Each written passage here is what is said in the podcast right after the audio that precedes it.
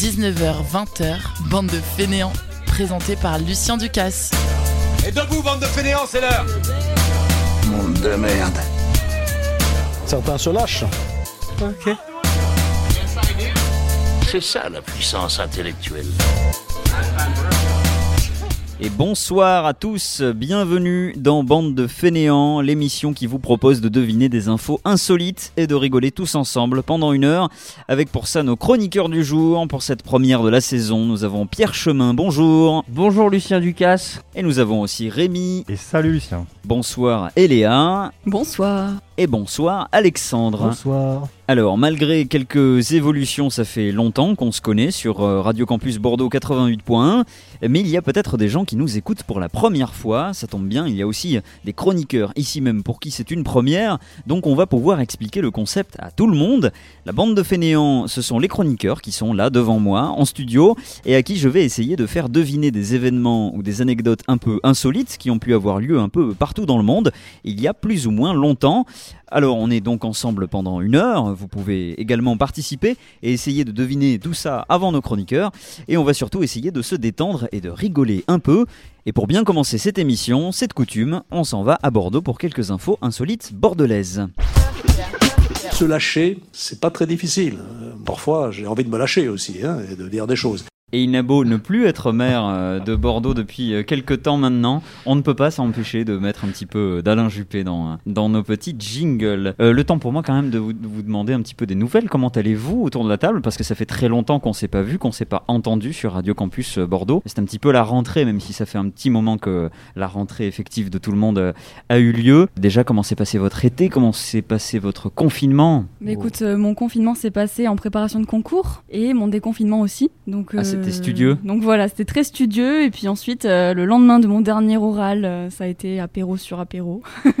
Mais c'est ça, alors oui, concentrons-nous sur la partie vacances un petit peu. Est-ce que vous avez pu, malgré le contexte sanitaire, euh, profiter du soleil ou je ne sais pas, Rémi euh, Ouais, plus ou moins, je suis parti une semaine euh, à Pau avec des amis, mais euh, dans les Pyrénées, mais, mais pas grand chose Bon, d'autre, c'est vrai. Il y a eu un petit peu de liberté et on espère, chers auditeurs et auditrices, que vous avez pu faire de même et profiter un peu euh, des vacances ou pas, mais en, en tout cas un peu de, de- de soleil euh, cet été. On va pouvoir attaquer dès maintenant avec euh, quelques petites euh, questions. Que pouvait-on voir aux différents arrêts de tram bordelais au début du mois de septembre? Je ne sais pas si vous avez remarqué ça euh, lorsque vous attendiez votre tram peut-être euh, dans les rues de Bordeaux, à votre avis? Des Euh, collages contre les féminicides.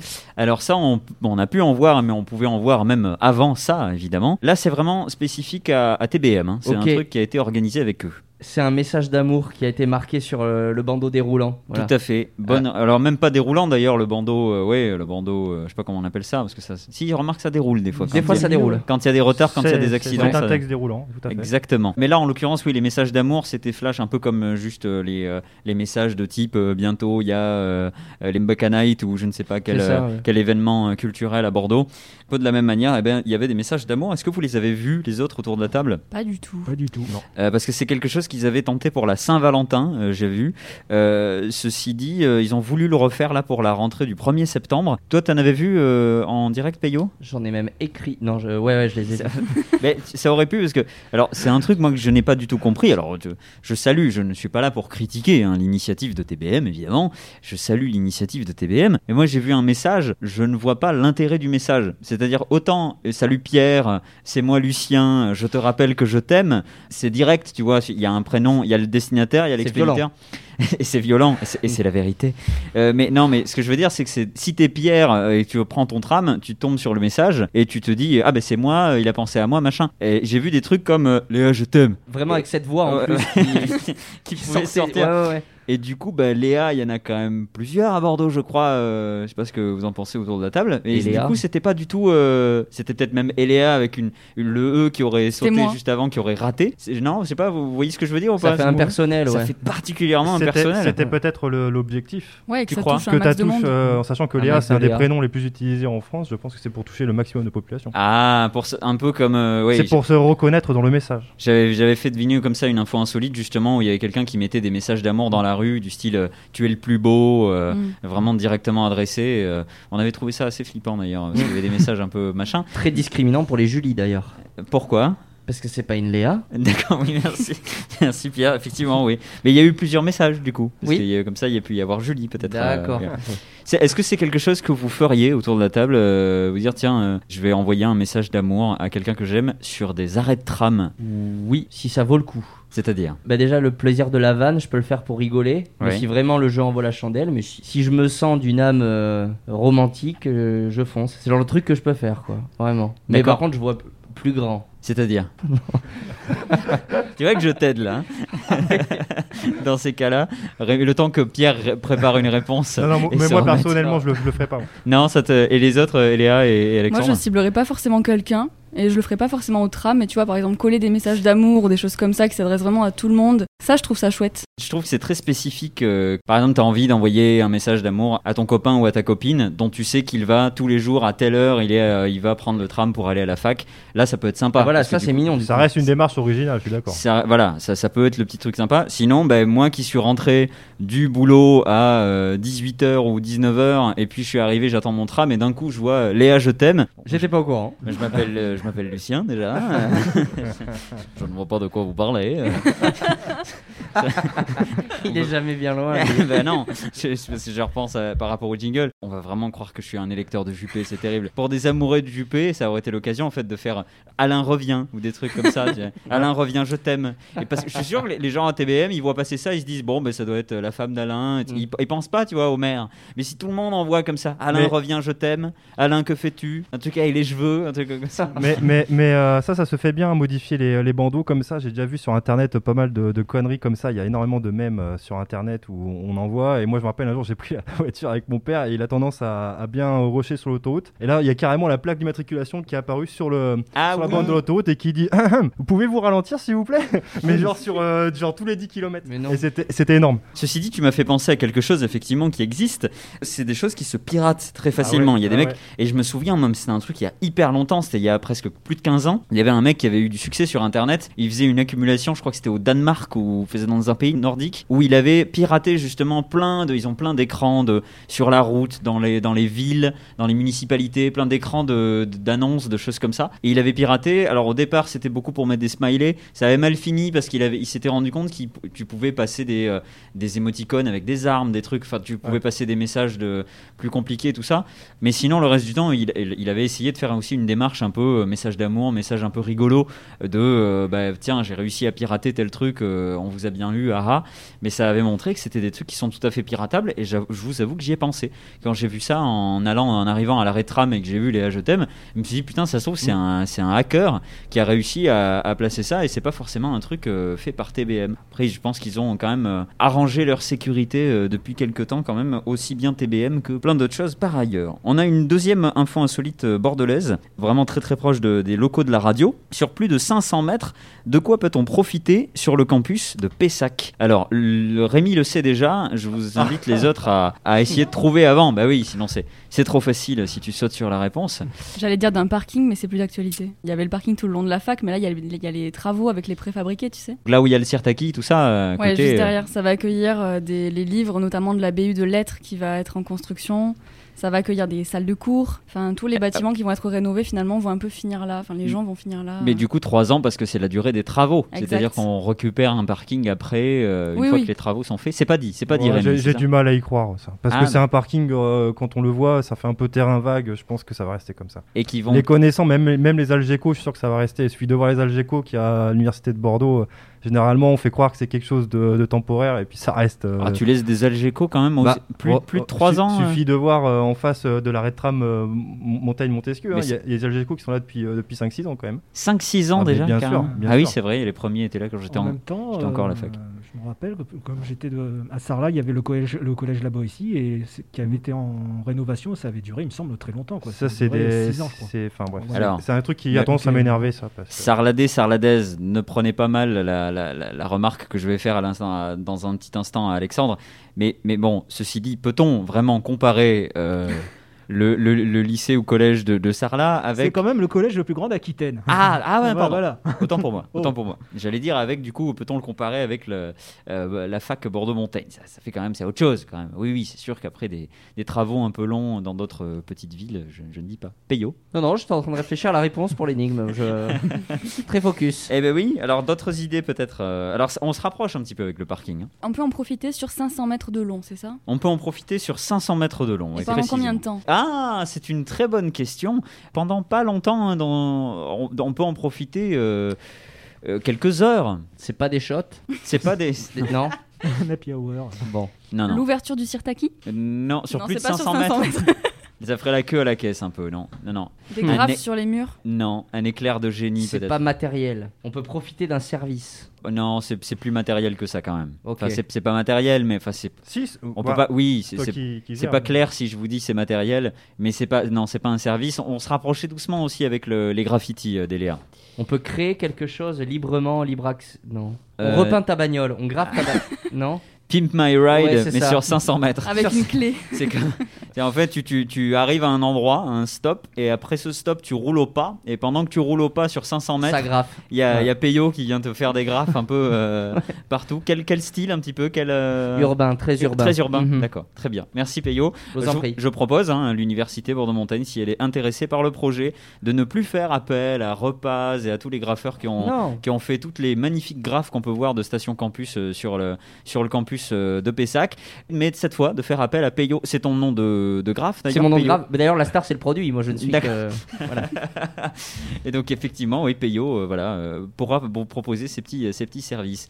Rémi, Non, de quoi s'agit-il qui, qui est nettement différent? C'est une peinture. En fait, ils ont installé, euh, ils ont peint sur une piste cyclable tout au bout du campus, là-bas, euh, près de Unitech, sur 500 mètres de long, une bande, euh, même plusieurs bandes, je pense, qui est en fait auto-éclairante. Je, je crois que c'est le terme, qui en fait en haut éclaire la nuit, euh, sans, sans, sans éclairage en fait. Il n'y a plus d'éclairage public. Euh, C'est pas phosphorescent, c'est pas ça? Ah non, ça va plus loin. En fait, elle éclaire carrément. C'est une peinture qu'ils ont inventée, euh, qui est écologique et tout en plus apparemment. C'est pas quand qui, tu euh, roules dessus, ça récupère. non, non, euh, non, ça, ça- normalement, si on y va la nuit, j'ai pas vu, mais apparemment, on en a déjà parlé en cours, même Talence en a fait la, la pub et tout. euh, ça, ça capte euh, quand même la ça lumière capte, de, voilà, ça de capte la la, lumière journée. la journée et ça la rend le soir. D'accord, parce que j'avais entendu parler d'une route où euh, la journée avec les voitures, ça captait un peu euh, une énergie et ça ensuite ça éclairait.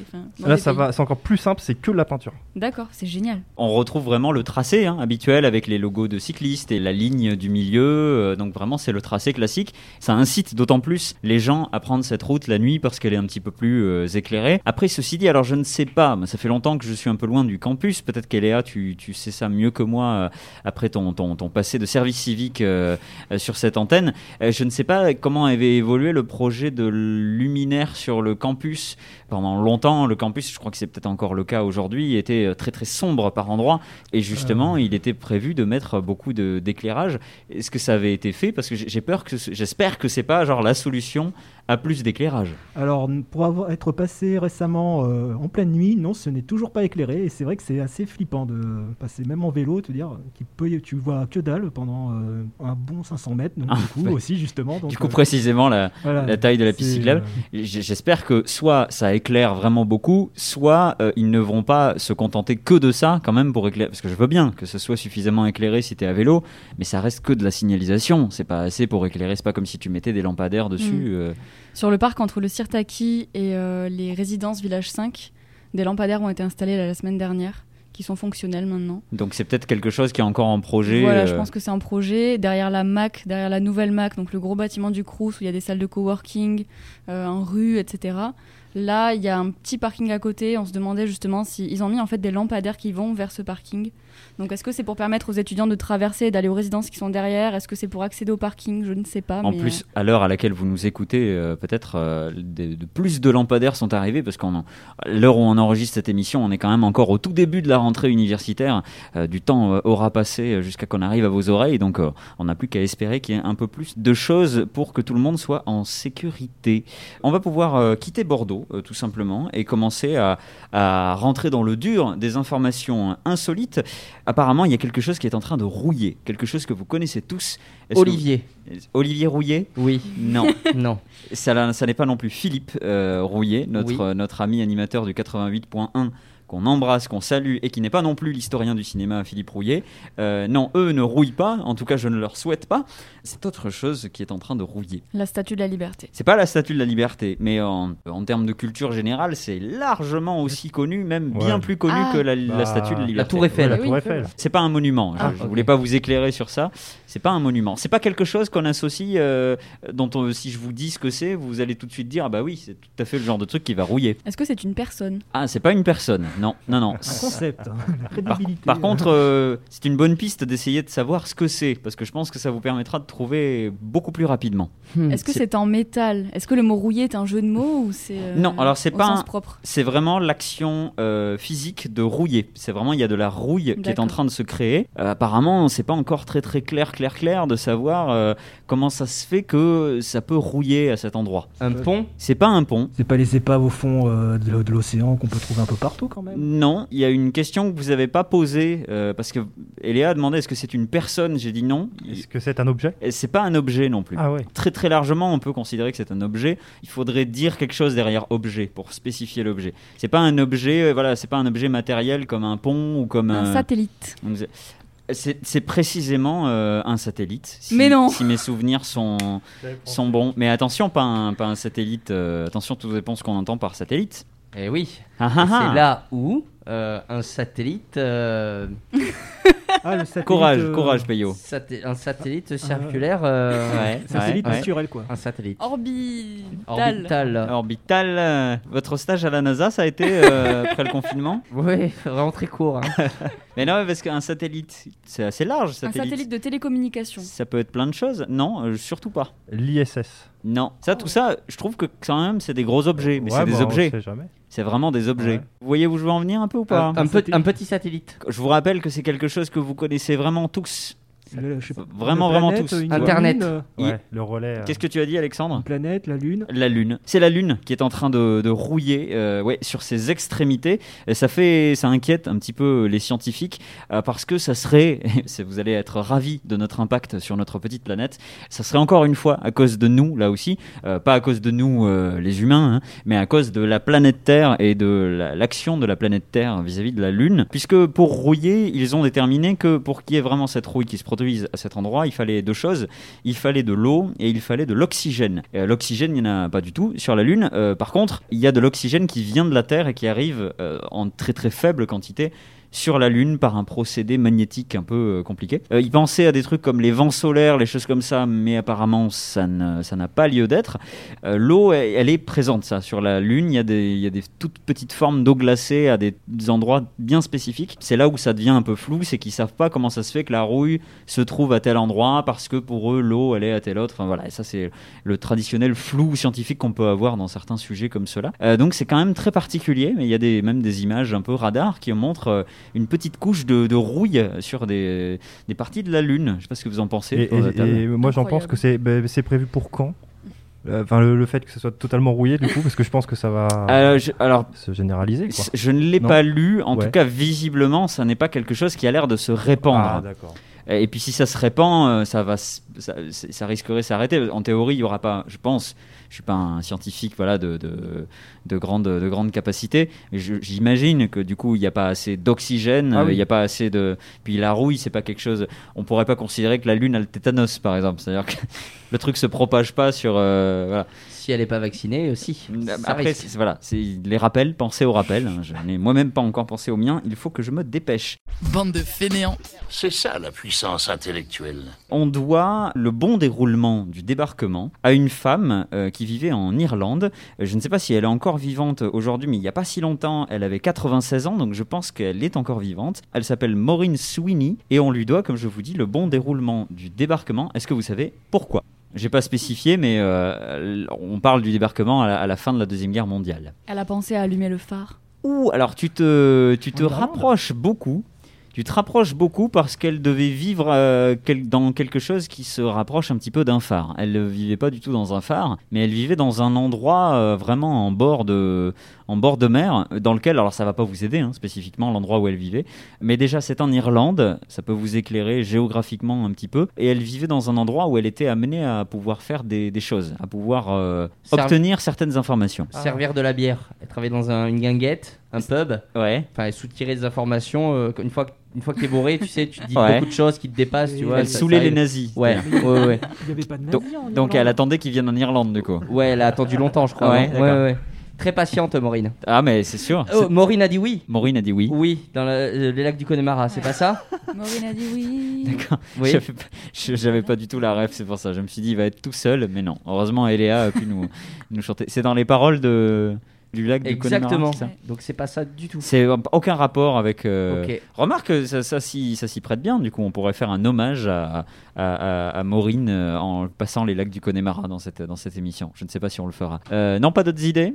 Elle travaillait dans une radio ou alors elle était spécialiste des messages euh, codés comme euh, la résistance MFR là, quand ils ont déclenché le débarquement. Il y a peut-être un rapport avec ça? Je Euh, crois que c'était les carottes sont cuites ou un truc comme ça. euh. Elle, elle était totalement en dehors du secret militaire et du secret des messages. Par contre, tu te rapproches, je vais vous aider un petit peu. Elle a pu envoyer un message, même deux messages, à quelqu'un qui était en contact directement avec les forces armées jusqu'à Eisenhower. Donc, euh, le message s'est transmis petit à petit. Et Dans un premier temps, deux jours avant le débarquement, un ou deux jours avant le débarquement, je crois, elle a envoyé un message dans lequel elle ne parle pas du tout du débarquement, mais grâce à ce message, le débarquement n'a pas eu lieu et a été repoussé. Alors peut-être que si vous avez des que quelques connaissances en histoire, euh, je me tourne vers Rémi, euh, ça vous dit quelque, ça vous dira peut-être quelque chose, parce que souvent en, en histoire c'est quelque chose dont on parle beaucoup. Le débarquement a été repoussé Euh, et quelques jours après, elle a renvoyé un autre message qui, euh, là, pour le coup, a, permis de presque précipiter et de, lancer le- le débarquement euh, le D-Day, justement, le Elle bonjour. travaillait dans la météo. Alors oui, tu te rapproches, tu as Ah, Il y quasiment avait une tempête qui arrivait Bah oui, et donc ça allait logique. compromettre le Bah oui. débarquement. Et c'est une C'est bonne réponse. pas une surprise Bah oui. aussi, ouais. En fait, juste avant Bah la oui. fin de la guerre, euh, ils ont remarqué que c'est en Irlande, ça faisait plusieurs années, qu'ils avaient remarqué que c'est en Irlande qu'il y avait un poste d'observation dans lequel travaillait cette fameuse Maureen, qui à chaque fois euh, donnait des prévisions météo qui étaient extrêmement précises grâce à un, un- voilà, un, un ensemble d'éléments caractéristiques de la cueillette d'informations euh, autour de la météo, euh, qui faisait que vraiment c'était extrêmement précis et qu'à chaque fois, ben, quand ils faisaient leur bulletin de prévision, euh, ils ne se trompaient quasiment jamais à, un pourcentage assez incroyable. Et du coup, bah, au moment de préparer le débarquement, ils se sont tournés vers ces informations-là. Et bah, il y a une personne qui travaillait pour les militaires qui a, contacté cette fameuse Maureen et qui lui a demandé, qui lui a repris en fait, qui lui reprenait ses, ses bulletins euh, en permanence. Euh, vraiment, c'était un travail incroyablement difficile. Il y a un documentaire qui était cet été euh, consacré à cette femme. Il n'est plus disponible sur Arte depuis septembre, donc j'espère que ça sera disponible dans, euh, prochainement de nouveau sur, sur Arte parce que c'est un super documentaire qui dure, qui est très très court, qui dure pas longtemps du tout, où justement on découvre ce métier de un petit peu météorologiste où toutes les heures, mais même la nuit hein, en fait, elle dormait deux heures par nuit parce que même la nuit il y avait plein de à 2 heures du matin, à minuit, à 2 heures du matin, il fallait toujours qu'elle se réveille pour faire des relevés et pour dire ben, il y a telle pression, il y a tel truc, ça veut dire qu'il va faire beau euh, dans deux heures ou il va faire ceci, cela. Et justement, ben, au moment où ils ont préparé le débarquement, elle a su, elle a pu savoir la première, et c'était vraiment euh, très très très très léger, euh, qu'il y allait y- avoir une énorme tempête qui allait compromettre l'intégralité du débarquement. Et elle a pu avertir de cette chute de pression, ce qui fait qu'Eisenhower a pris l'une des décisions, peut-être la décision la plus euh, importante de toute sa carrière et peut-être une des décisions les plus importantes de l'histoire, puisqu'il a décidé d'arrêter, d'annuler le débarquement et de laisser euh, les bateaux se prendre. Alors les, les soldats n'ont pas dû trop aimer parce que les bateaux se sont pris la tempête sur place hein, pendant des heures, mais au moins euh, ils n'ont pas été, ils se sont pas fait avoir sur la plage à essayer euh, d'attaquer les Allemands. Ça aurait rendu la mission encore plus compliquée. Et justement, ben, dès lors que cette euh, tempête s'est arrêtée, ça a fait qu'elle a pu tout de suite prévenir que ça y est, ça allait se dégager. Et du coup, là, ils ont envoyé tout le monde et ils ont pu faire le débarquement tel qu'on le connaît aujourd'hui. C'est aussi l'occasion pour laquelle c'est quelque chose qu'on entend souvent parler en histoire, euh, notamment les généraux, beaucoup de généraux allemands avaient décidé du coup de reprendre, de profiter de leur permission quand ils ont vu qu'il y a eu la tempête, quand bien même ils avaient des petites informations selon lesquelles euh, il pouvait y avoir un débarquement des Alliés, et ben beaucoup ont décidé de repartir euh, dans leur famille juste les quelques jours de la tempête parce qu'ils se disaient de toute façon personne va va arriver pendant la tempête. Et c'était un peu con parce qu'après le temps de revenir euh, parce que voilà sitôt la tempête finie les gars ils ont sauté sur la plage quoi. Donc comme quoi la météo des fois ça peut être quand même un peu un peu précis un peu important Peyo, je te sens transi par l'émotion. Oui, bien sûr. Non, non, je, j'ai- je me suis délecté de, de, de cette histoire. Je trouve, euh, je trouve ça vraiment passionnant. C'est vrai. Comme quoi, dans la grande histoire, la petite histoire, C'est euh, ça. Ça, moi, j'aime toujours. C'est magnifique et euh, merci pour le petit clin d'œil avec cette chanson de, Michel Sardou, hein, c'est ça? Le- du, du grand Michael Sardou. Du oui. grand Michael Sardou, l'international, j'ai envie de dire. On va se délecter d'autre chose, puisqu'on va reparler, alors je ne dis pas quoi pour pas vous aider. Pourquoi reparle-t-on? Beaucoup de petites fenêtres incontournables du patrimoine italien, à votre avis? Venise, c'est un rapport avec Venise. Les gondoles et les fenêtres à Venise Oui. Euh, Non, Non. Euh, tout simplement. C'est pas une soirée karaoké? En Italie, je vous aide un peu à visualiser, ça va peut-être vous aider.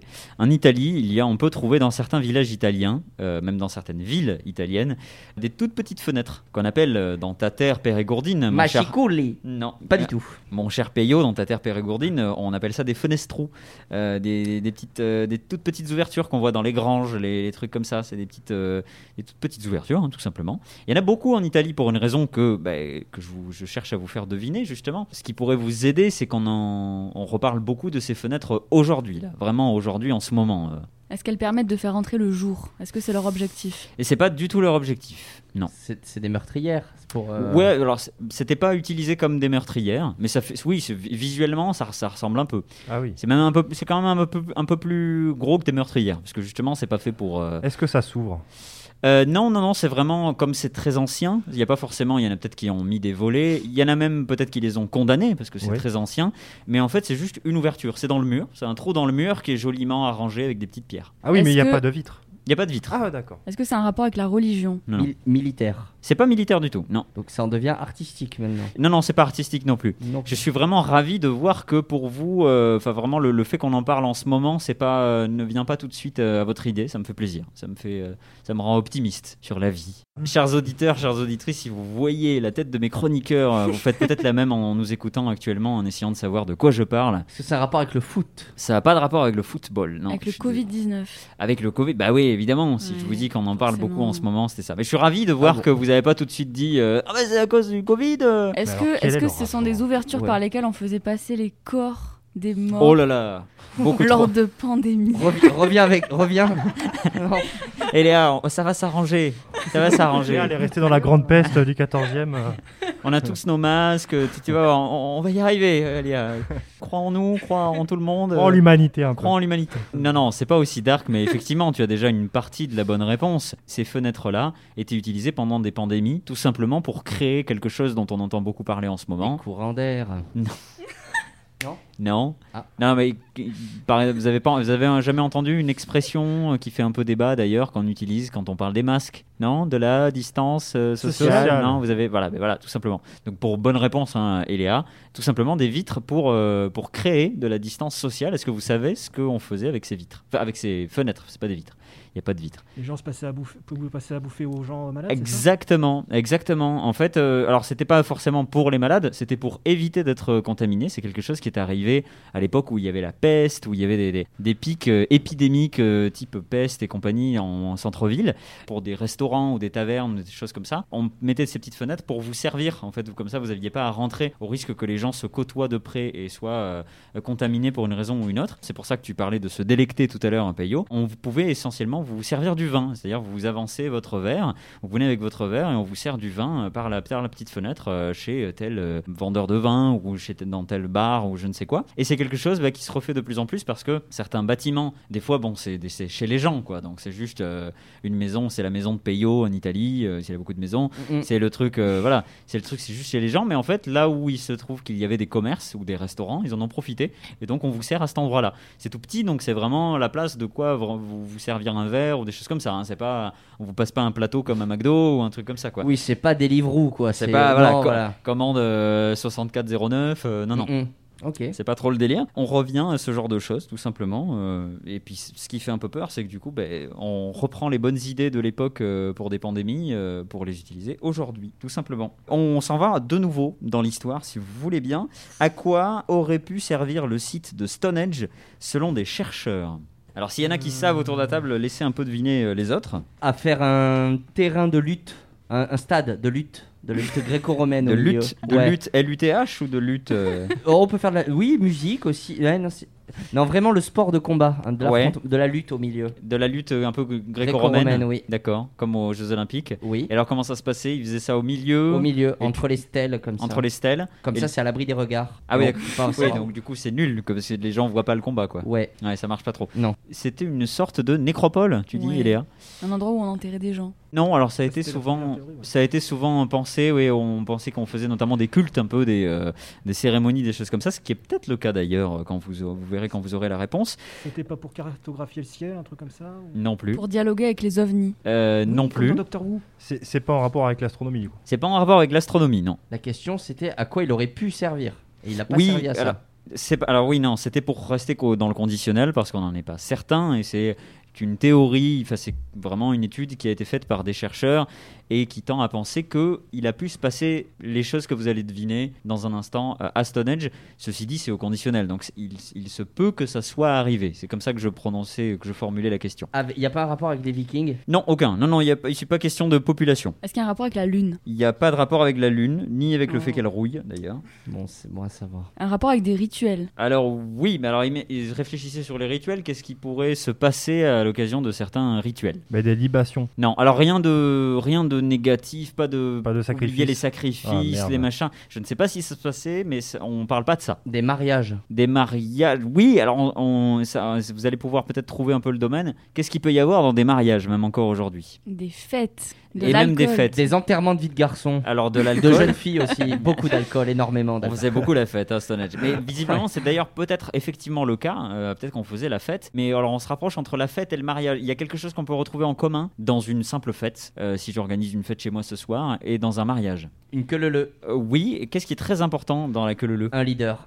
Et c'est là où j'interviens. Pardon. Le fait de respecter la distanciation sociale. Oui, et alors non, du coup. Ça, C'est pas très non. important dans la queue le euh, Oui, mais toi, donc voilà. Des Bon, orgies C'était pour faire des jeux. Vous allez voir, je vous arrête deux secondes. Vous allez voir, vous allez trouver, grâce à Peyo, très facilement la, la, la, la réponse à cette question. On va se mettre, euh, on va faire comme dans les enquêtes policières, dans les, dans les séries télé. On va se mettre dans la tête du leader qui est Peyo. Donc Peyo, tu es chauffeur, tu mets l'ambiance à Oui. l'occasion de cette fête ou du Facile. mariage. Mm. C'est toi le leader. De quoi tu as besoin en tant que leader pour faire cette, cette chenille, cette queue leu J'ai besoin de monde. Tu as besoin de monde, oui, mais tu as besoin d'autre chose. Après, je- je sais que tu pourrais faire sans, te connaissant, mais, mais tu as quand même besoin de quelque chose d'important. De voix. De- ou ou alors de voix, De oui, ouais, de mais charisme euh, aussi. de charisme, mais quand même d'autres choses qui peut, qui peut t'accompagner. et Léa et Rémi, vous aviez une idée, je C'est pour la Bah, résonance du lieu. Bah oui, c'est pour la musique, c'est pour, pour, l'acoustique. musique, oui. Oui. Mais il n'y a pas de résonance Ah. dans ce. Parce que je pensais le faire a cappella, moi. c'est pour- Non. Oui, Bah la oui. musique. Voilà, je te connais, Peyo. Je sais que si tu veux lancer une chenille, tu lances une chenille. Il n'y a pas de, il y a pas de débat. À faire pâlir des papillons. Voilà, on fait pas lire les papillons. Il n'y a pas besoin de musique, il n'y a pas besoin de fond. euh, c'est lancé, c'est parti. Mais concrètement, voilà, de manière assez générale, il y a quand même un peu besoin de musique pour euh, tenir une chenille ou une queue leu. Euh, c'est globalement d'ailleurs la même chose. hein. Il y a des débats, mais euh, voilà. Toujours est-il que, tout simplement, les chercheurs étaient des acousticiens. En fait, ils sont toujours d'ailleurs, ils n'ont pas arrêté depuis. Et ils se sont rendus compte en reconstituant une maquette en miniature de euh, Stonehenge, eh bien que ça pouvait. Alors, tu as soulevé quelque chose d'intéressant, mon cher Alexandre. Ça pouvait difficilement amplifier le son de manière assez forte, hein, parce qu'il y a quand même des trous partout. En fait, ça pouvait l'amplifier à l'intérieur du cœur du monument. Ils se sont rendus compte que non seulement le son était amplifié, mais qu'en plus ça créait une réverbération naturelle très particulière et qu'on retrouve aujourd'hui en fait dans des concerts, des choses comme ça. Euh, Le seul truc, c'est qu'effectivement, on pouvait pas faire venir euh, 150 000 personnes tout autour, parce que vous savez, il y a rien autour de Stonehenge. hein. C'était vraiment pour les gens qui étaient dans l'enceinte, qui étaient à l'intérieur, entre les deux, les deux cercles de pierre. Il y, a, deux grands cercles de pierre dans Stonehenge. On s'est rendu compte qu'il y avait sûrement des cérémonies à cette époque-là, des cérémonies avec très peu de gens, des cérémonies assez intimes, mais que visiblement, s'il y avait de la musique, elle était euh, quand même assez amplifiée. Est-ce qu'on imagine peut-être euh, à cette époque-là une chenille ou quelque chose avec un, un ancêtre de Peyo qui aurait, qui aurait apporté quelque chose Bien, oui, oui. euh, Il y a toujours un petit, un petit, euh, comment on appelle ça, un petit ménestrel, un petit, euh, oui, oui, qui est venu euh, alimenter une chenille, oui. Oui, on, on s'imagine facilement. oui. Avec la réverbération qui va bien et tout ça. Non, c'est Mais est-ce que la réverbération est aussi bonne s'il y a beaucoup de monde à l'intérieur? Est-ce que ça empêche pas un peu le procédé Alors ça, ce sera la question à poser à nos chercheurs acousticiens parce que eux, ils n'ont pu que voir là, en fait le- le- le trajet du son, ce que faisait le son à l'intérieur l'intérieur de la structure, tout simplement. Mais ils n'ont pas pu imaginer, enfin, ils n'ont pas pu mettre des petits bonshommes, euh, des petits trucs euh, en Lego, parce que ça, c'est Pierre qui les fabrique, il n'avait pas le temps. euh, voilà, c'est Payot qui avait pas être partout, hein. qui a encore un petit peu euh, merdé. Bande de fainéants. Si tu veux me parler, envoie-moi un fax. Alors la grosse question insolite euh, de la journée de cette émission, tout simplement, euh, c'est un petit peu la présentation d'un personnage qui a vraiment euh, existé, qui s'appelle Jan Slot. Peut-être que certains qui nous écoutent connaissent ce personnage. C'est quelqu'un qui est particulièrement inconnu, donc je vais vous présenter. J'aurai aucun mal, je pense, à, vous faire deviner cette info insolite que vous ne connaissez pas, il me semble. Je ne sais pas si vous connaissez Axolot sur Internet, ou Patrick Beau, qui fait plein de recherches sur des choses un peu insolites. Euh, il avait une émission de radio euh, qui s'appelait Exocet, dans laquelle il, euh, il présentait des infos insolites, mais alors vraiment des, des histoires insolites, un peu comme notre Maureen de tout à l'heure, vraiment des, des trucs embrasse. très particuliers. Bah, il s'avère que ça fait très longtemps que cette émission s'est arrêtée, mais ils l'ont reprise avec ses collègues pendant le confinement. Ils ont profité du confinement pour faire une petite émission à distance. Et ça a été l'occasion de découvrir, pour ceux qui ne le connaissaient pas déjà, donc l'histoire folle de Jan Slot, qui est néerlandais, donc je pense que ça se prononce comme ça. Ça s'écrit Jan Sloot, ça se dit Jan Slot, je suppose, euh, qui aurait pu donc devenir l'homme le plus riche du monde à la toute fin des années 90. Déjà, ça vous donne une idée un petit peu de l'importance de ce qu'il a pu faire, de ce qu'il a pu inventer, puisqu'il a inventé, on va dire, il a créé une petite boîte blanche qu'il a présentée à divers investisseurs. Je vous raconterai son histoire plus en détail quand vous aurez trouvé précisément euh, ce qu'elle pouvait faire. Cette boîte, elle traitait, euh, pour ceux qui connaissent un petit peu l'informatique, elle traitait à l'époque 64 kilooctets de données. Je ne sais pas si vous avez une idée, mais 64 kilooctets, euh, je me tourne vers Rémi, notre spécialiste informatique euh, de l'assistance, euh, c'est pas beaucoup. C'est vraiment pas beaucoup, beaucoup. Tu mets pas grand chose sur 64 kilooctets de données. Donc c'est pas grave si vous n'avez aucune notion de ce que peut représenter 64 kilooctets de données. On, pourra y venir dans un instant si tu veux, Rémi. Euh, en tout cas, ça vous empêchera pas, parce que c'est tellement fou que ça vous empêchera pas de deviner ce qu'il pouvait vous proposer grâce à ce boîtier dans lequel il y avait 64 kilooctets de données. Qu'est-ce que pouvait vous proposer Jan Sloot par le biais de ce boîtier? Pour vous donner un indice, euh, vous voyez, imaginez un paragraphe de texte, là je vous le montre, mais ça peut être radiophonique, hein, vous imaginez, vous êtes devant vous, vous regardez votre journal ou comme ça, un paragraphe de texte sur Word, ça pèse 72 kilooctets. Voilà, ça vous donne une idée. hein, Ouais. Juste un pas. Je vous parle pas d'un jeu vidéo. Non, mais ça dépend, parce que c'était pas, Je parle pas de euh, machin. C'est pas le créateur de WinRAR quand même. C'est pas le créateur de WinRAR qui est euh, justement un truc d'archivage de compression euh, Ouais, qui est toujours assez- gratuit, en fait, assez aussi. magique et toujours gratuit euh, entre guillemets, entre gros guillemets. Non non, et justement voilà, ça vous donne une idée, un petit paragraphe, ça fait 72 kilooctets euh, sur une feuille. Là, à votre avis, donc là euh, vraiment c'est vous pouvez deviner ce que vous voulez quelque part. hein. Qu'est-ce qu'il a pu mettre sur une petite boîte qui traite 64 kilooctets de données? Twitter. Enfin, euh, les, les tweets. Alors, la taille d'un tweet. On est, tu fais bien de demander. Je rappelle qu'il a failli devenir riche au début des années 2000. C'est quelqu'un qui a commencé à travailler et à faire ça au milieu, au milieu vraiment même tout début des années 90. Donc à l'époque, c'est le début d'Internet. Il, a commencé à travailler quand on commençait à pouvoir numériser des images sur ordinateur. La première image, je crois, numérisée, c'est quelque chose comme 93. Les premières images numériques, hein, j'entends pas la reconstitution d'une image. Il aurait pu créer quelque chose qui existe aujourd'hui et qui. Ben, ça aurait pu être lui à l'origine du truc. Alors vous allez voir, je peux commencer à vous en parler déjà. En fait, ce qui est magique avec cette histoire, c'est qu'on ne sait absolument pas ni comment il a fait, ni si c'était pas une grosse blague. En fait, ce qui s'est passé, c'est que euh, il a signé plusieurs contrats parce que vous vous en rendrez compte d'autant plus quand vous aurez la bonne réponse.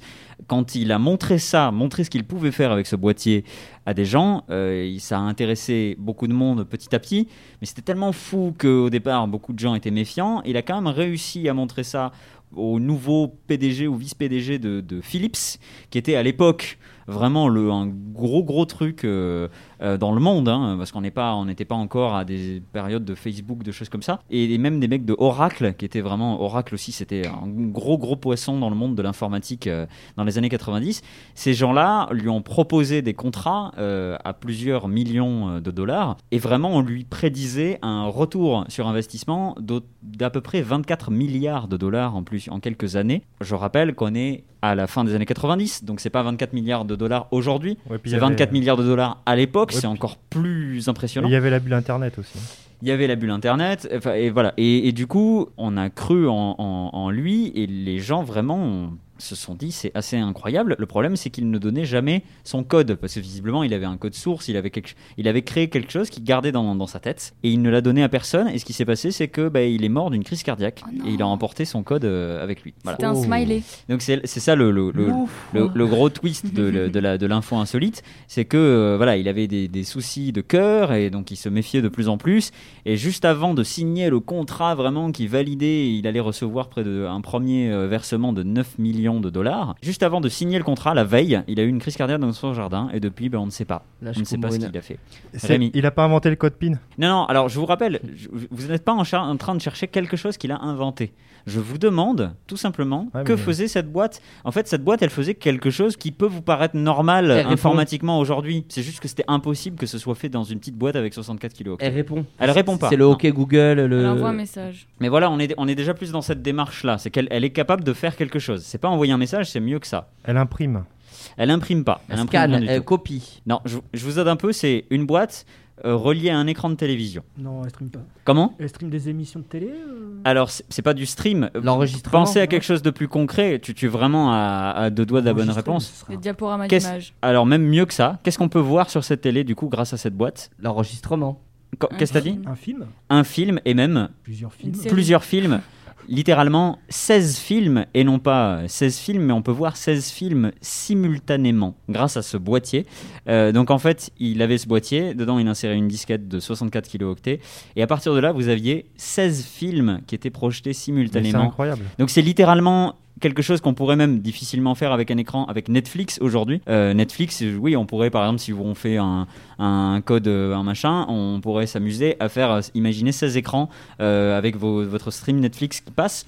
Surtout que c'était précisément comme du stream ou comme Netflix, pour la bonne et simple raison qu'à un moment, justement, quand il leur a montré sa, sa performance, il y en a un, à un moment, il s'est dit, non mais je crois voir le truc, en fait, c'est déjà assez impressionnant, mais en fait, tu nous montres que des extraits. C'est-à-dire qu'en fait, quand lui, quand il faisait sa démonstration, il disait voilà, euh, cette boîte, elle peut montrer euh, 16 films en simultané, et hop, il montrait, et ça durait le temps que tu fasses tomber ta mâchoire, euh, voilà, ça durait euh, 10 secondes, et t'as vu, vu son truc. Mais le gars, du coup, euh, les, les, les, les, chercheurs, ils se sont dit mais en fait, euh, il suffit juste que tu mettes des extraits, c'est déjà. Bien joué que je sais pas comment tu fais pour le mettre dans 60 kilooctets, mais c'est peut-être que des extraits. Et en fait, il leur a donné une télécommande, il avait créé une télécommande qui allait avec ce boîtier. Et en fait, il leur dit non, non, mais si vous voulez, vous pouvez aller et revenir à l'endroit que vous voulez du film euh, à n'importe quel moment. Vous pourrez prendre ce film et décider de revenir en arrière et d'aller à un autre endroit ou d'aller plus loin en avant. Donc c'était vraiment littéralement comme si vous mettiez Netflix sur- sur 16 écrans. Ouais, bah c'est ça, c'est le genre de truc dans l'histoire qui aurait pu, par exemple, lancer euh, carrément euh, le, le remplaçant de la VHS ou un, un substrat ou du DVD avec un marché de, de la disquette en film. hein. Et même, et même beaucoup plus que ça. Ouais. C'est-à-dire qu'en fait, littéralement, lui, il avait ce qu'on considère comme un, ce qu'on appelle un code source. Il avait un code qui permettait de réduire, de compresser énormément de données dans très peu d'espace. Et ça, avec ça, c'est même plus une question de film. Avec ça, tu fais la révolution sur Terre. C'est-à-dire qu'avec ça, en termes de mémoire, en termes d'activité, en termes de stockage, tu, tu, tu- genre, ça aurait changé, si c'est vrai, bien sûr, parce que ça, on n'en a pas du tout la preuve. Donc aujourd'hui, Ouais. on le connaît pas ce code, on l'a toujours pas trouvé. On a, on a toujours aucune idée. Il y- a son proche collaborateur, en plus son histoire, donc à ce Jan Slot, elle est complètement dingue parce qu'il s'est entouré de gens, euh, il a d'investisseurs. Lui, c'est un ancien informaticien euh, qui travaillait sur des trucs. Enfin, il n'est pas du tout du milieu. euh, bon, après ça, ça à l'époque encore, ça existait beaucoup. Les, les Bill Gates et compagnie. Enfin, c'était pas forcément des gens qui étaient nés dans l'informatique parce que c'était à des époques où l'informatique aussi euh, se développait. Donc il y avait il y avait rien avant. Mais euh, pour autant, euh, lui, donc, il n'était pas de là, de là. Ses premiers investisseurs, c'était un cuisiniste, c'était des mecs qui bossaient dans. Donc forcément, le gars, il arrivé avec son truc. Tu le prends pour un magicien, quoi. Personne ne le prenait au sérieux. Et il y a vraiment que à force, lui, en plus, il raconté. Il était très discret. Il, a, vraiment le, le parcours euh, personnel de quelqu'un qui vous monte un flanc, quoi. C'est-à-dire qu'il était discret, il voulait jamais trop parler des détails, il voulait pas qu'on le prenne en photo. Il y a très peu de photos de lui. Enfin, vraiment, c'est un fantôme, quoi. C'est vraiment quelqu'un de très euh, particulier. Et justement, euh, il a gardé son truc dans la tête. Pendant longtemps, on a essayé de savoir s'il n'y avait pas caché des choses. Et il y a son proche collaborateur qui cherche encore aujourd'hui, qui est encore vivant, et qui cherche encore aujourd'hui à essayer de, craquer le code. On le comprend en même temps parce que ce serait l'occasion de tomber enfin sur la clé des, des, des 24 milliards de dollars, hein, si ce n'est plus. Euh, donc voilà, c'est une, histoire assez impressionnante. Je ne sais pas ce que vous en pensez euh, autour de la table. Je trouve qu'ils se seraient très bien entendus avec Maureen. Je pense qu'ils ont fait. Ouais. Ils auraient fait un beau duo. Oh oui. Bon, après, euh, oui, Maureen est encore vivante en plus. Euh, non, non, il y aurait Mm. fait, il y, a, il y a un truc, il y avait un truc à faire. Voilà. Mm, mm. On va, je vous propose, avant de, finir cette émission, euh, qu'on en vienne à quelque chose de euh, beaucoup plus simple, de beaucoup plus euh, tranquille, et bah, qui est peut-être pas si lointain de l'informatique que ça. À Pétoncourt, ça va plaire à payer où ça À Pétoncourt, petite commune de 300 habitants, au nord-est de Nancy, que se passe-t-il lorsque les cloches sonnent 6h40, 12h10 et 19h10 je ne sais pas si c'est encore d'actualité, c'est quelque chose qui avait été euh, découvert il y a un petit peu plus d'un an maintenant. Tu peux répéter les, les horaires, s'il te plaît? 6h40, 12h10 et 19h10, ça ne va pas vous aider les Les horaires. horaires SNCF un peu. Ça fait un peu. Ouais, mais c'est trop rond. Encore? Horaire SNCF, ce serait 6h42, 12h12 et, euh, et 19h14. C'est vrai. Est-ce que c'est un rapport avec des animaux? Ça n'a pas de rapport avec des animaux. Mais on n'est pas si loin de, de- du domaine de l'informatique euh, que je vous évoquais. a Où est-ce qu'on est à Pétincourt Où est-ce qu'on est Ouais, on est où Enfin, euh, c'est en France Ah oui, oui, c'est en France, c'est au nord-est de Nancy. Je pensais que tu disais où est-ce qu'on est euh, dans, dans, dans Pétoncourt. Oui, pour que... proche de la boulangerie. On est proche des cloches, hein, du coup. hein. Eh oui. Mais après, je pense que la commune est tellement petite, il y a 300 habitants. Donc vraiment, tout le monde est autour des cloches, quoi. Littéralement. Une petite musique sonne. Euh, les cloches. Les cloches, bonne réponse, euh, Eléa. C'est- Eh, Oui, mais les cloches, elles peuvent jouer une mélodie. le code de la boîte blanche est aussi simple que ça. Aussi. Voilà. Dans le même Oui, bah d'ailleurs, c'est ce qu'il disait. hein. Il disait que le code était, le code, il le gardait dans la tête parce qu'il était très très simple et il avait peur qu'on s'en serve pour faire euh, n'importe quoi, voire une troisième Zéro, guerre mondiale. Zéro, zéro, zéro. Oh le con ouais, je, je penche là-dessus, euh, Peyo. Je pense que tu tiens quelque chose. Mm. Euh, non, non, mais alors oui, les cloches, ça fait de la musique. Effectivement, je ne sais pas si vous habitez à côté d'une église, mais euh, vous devez savoir ça. hein. Quand il y a les cloches, ça fait du bruit. Ça, c'est pas très insolite. À certaines heures, après le bruit des cloches, t'as une musique en plus, dans certaines églises. Ah bon? Oui, dans les petits villages en montagne, t'as quasiment toujours une, une musique avec. Alors une musique de, de- de- Ouais. c'est-à-dire une musique qui est pas faite Ouais, par les cloches, du coup. Euh, c'est fait avec les cloches, mais Ah. t'as plusieurs cloches qui font une musique. Par exemple, à Salé-Champs, à la montagne, il y a le bon roi d'Agobert qui est joué à midi et à 7 heures. Nom de Dieu, l'ambiance Tu voulais des infos insolites C'est absolument fascinant, mais mon truc Oui. de Yann Sloot, c'est de la merde à côté. Ah ouais. J'osais pas te le dire. Je- moi, j'arrête. moquais de moi avec. euh, C'était la dernière émission de Bande de Fainéants cette saison. J'ai trouvé l'information insolite ultime. Voilà. Ah, Comment tu dis le village? Salé-Champs. À Saléchamps, voilà. Sachez-le, sachez-le, chers auditeurs et chères auditrices. À Saléchamps, il y a de la musique du roi d'Agobert qui est jouée. Mais ça n'est pas ça. À Pétoncourt, euh, il n'y a pas de musique. C'est même euh, quelque chose de beaucoup moins agréable que d'entendre une musique. Euh, Ça se passe, je vais vous aider un peu, ça arrive aux habitants. hein. C'est les 300 habitants. Bah, la plupart, il leur arrive quelque chose. Ah oui, c'est c'est- à, à- chaque fois, ça déclenche quelque chose chez les Ex- gens. Exactement. Ah, il y a un ultrason, Non, un infrason. et du donc coup. ils font des crises d'épilepsie. Ah ben, les gens se posent la question si c'est lié à de l'ultrason ou pas, mais non, non. C'est Et- peut-être un raisonnement qui cause ça, ou une... Des maux euh, de tête. C'est peut-être pour ça qu'ils sont 300. Ils étaient pas, ils Ouais, étaient Pétancourt, 300 ils ont 000. inventé, ouais, ils ont trouvé la début. fréquence marron quoi, de South Park. voilà. La fréquence marron, c'est quoi ça? Bah, c'est c'est une certaine fréquence en fait euh, que jouer, bah, ça te fait chier dans ton froc. Spé- ben, spécifique, spécifique à Pétoncourt d'ailleurs. Oui, merci, Peyo. Non, alors c'est pas du tout ça. C'est- C'est quand même, euh, certes, désagréable, mais c'est moins désagréable que de chier dans son froc. à votre avis, qu'est-ce qui Des pourrait... acouphènes C'est pas des acouphènes, non. Ah oui, c'est vrai que. Qu'est-ce qu'il c'est- pourrait Est-ce que, imaginer ça, est-ce que ça provoque quelque chose sur euh, quelque chose de matériel? Oui, pr- oui. Ça peut être leur vitre. Non, ça pète pas vo- leur vitre, mais effectivement, c'est c'est matériel. Ça devrait vous aider, ça. Des crampes. C'est en rapport avec l'électricité. Oui, alors d'ailleurs, on pense que c'est du fait d'une surcharge d'électricité, ça entraîne ça. Ça fait sauter les plombs. Ah ouais. Mais c'est- non, ça fait pas sauter les plombs. Plombs, Ah. ça, ça fait quelque chose qui est du coup qui a besoin d'électricité, mais mais qui, qui, qui n'est pas lié à l'élect- à l'électricité. Mais c'est lié au corps des gens? C'est dans le corps des gens? Non non, Ah non, c'est c'est dans leur matériel. maison. C'est vraiment matériel, c'est dans leur maison. Les maisons qui. Le téléphone sonne. Imaginez. Alors on se rapproche très doucement, mais c'est La pas le télé- téléphone. La télé s'allume. Vous êtes un, un poil La de la bonne réponse. C'est pas la télé, La sonnette. c'est pas la sonnette. Le, télé- on est, le téléphone, on était vraiment pas loin. Le grippin. Le...